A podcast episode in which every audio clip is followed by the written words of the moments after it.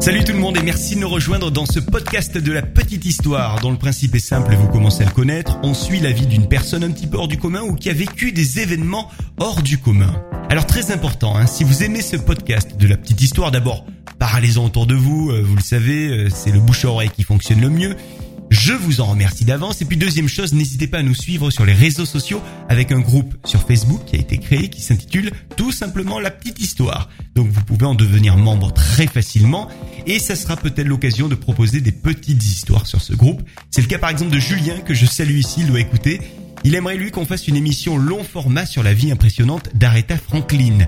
Donc très très bonne idée Julien, on retient cette idée pour les prochaines émissions. En tout cas si vous souhaitez faire comme Julien et proposer vous aussi des petites histoires, n'hésitez pas, vous vous abonnez au groupe de la petite histoire sur Facebook, vous partagez ce groupe avec vos amis, vos collègues, votre famille et surtout très important, vous n'hésitez pas à aller sur la plateforme de podcast iTunes et à vous abonner à notre émission et à donner une petite note à cette émission.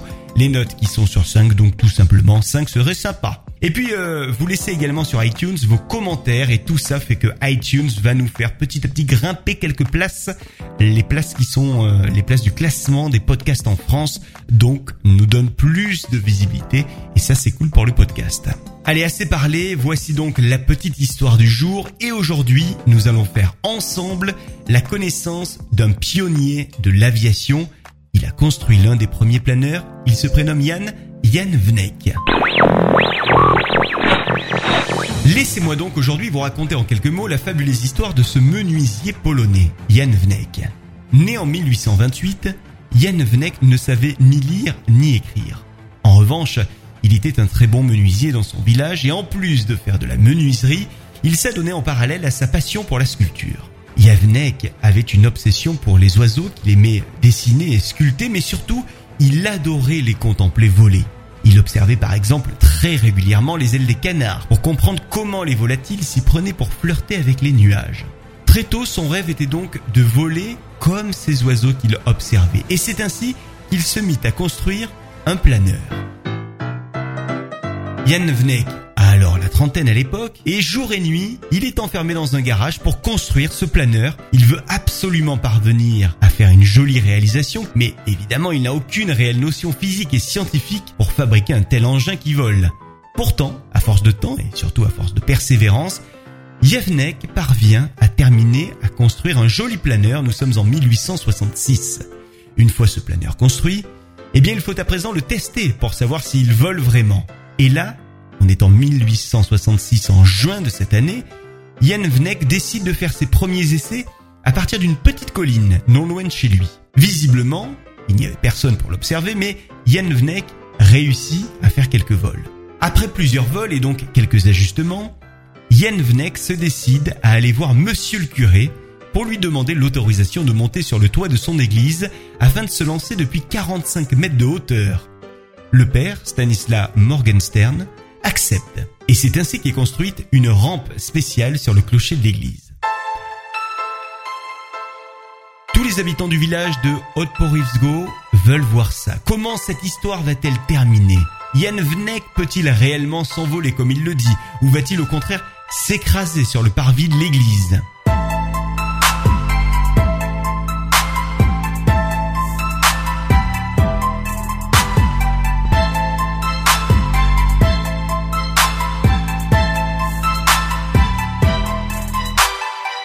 Yann Vnek s'élance donc, tel un oiseau qui voudrait s'envoler du nid pour la première fois. Et, ça y est, il se sent comme un oiseau. Son rêve qui avait germé dans sa tête depuis son enfance est enfin devenu réalité. Et le public en nombre applaudit cet exploit, en prenant garde évidemment à ne pas rester trop sous le planeur au cas où ce dernier retomberait.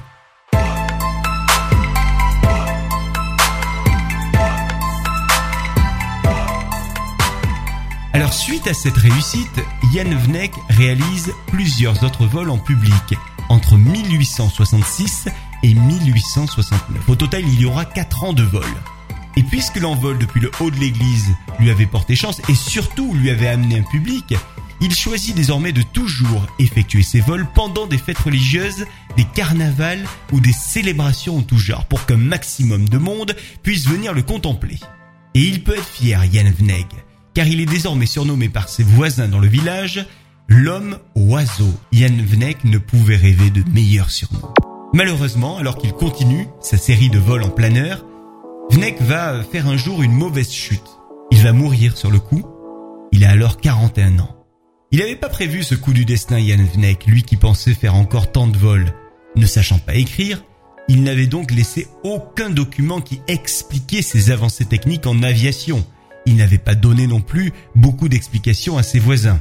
Alors finalement, ce qui est assez triste dans cette histoire, c'est que nous pouvons nous demander jusqu'à quel point les récits ayant été faits par les habitants sont exacts, puisque aucun document ne vient prouver ces heures de vol, ni ne vient expliquer d'ailleurs scientifiquement les découvertes en aviation qui avaient été réalisées à l'époque par Ian Vnek. Il n'a eu aucune, absolument aucune influence dans le domaine de l'aviation, et il a donc laissé à l'allemand Otto Lilienthal le privilège d'être considéré comme le premier homme à avoir démontré scientifiquement les capacités de portance des ailes avec des documents écrits qu'il a publiés dans son ouvrage un ouvrage intitulé Le vol de l'oiseau comme fondement de l'art du vol, et c'est d'ailleurs un ouvrage qui est paru 20 ans après la mort de Jan Vnek, il est donc sorti en 1889.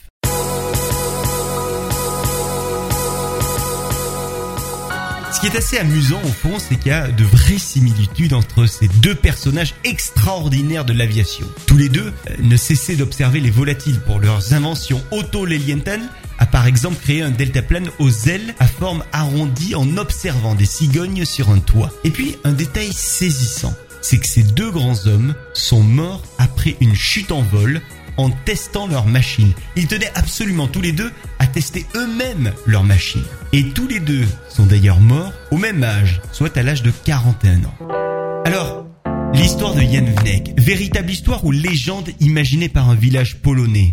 En tout cas, du travail sur l'aviation de Jan Vnek ne perdure que ses propres sculptures dont l'une d'elles le représente avec des ailes au bras pour voler. Et d'ailleurs, si vous souhaitez découvrir de vos propres yeux ces sculptures, eh bien il faudra vous envoler pour la Pologne où elles sont exposées. Et vous en profiterez aussi pour aller observer la reconstitution imaginaire du planeur de Vnek au musée d'ethnographie de Cracovie. Je vous laisse bien sûr en lien avec ce podcast et sur la page Facebook de la petite histoire quelques photos l'une de sa sculpture qui représente un homme avec des ailes au bras, et puis euh, l'autre, c'est évidemment euh, la photo de la reconstitution imaginaire du planeur de Vnek au musée d'ethnographie de Cracovie. Si cet épisode de notre balado de la petite histoire vous a plu, alors n'hésitez surtout pas à vous abonner à la petite histoire sur les plateformes de podcast pour découvrir une nouvelle histoire le mois prochain.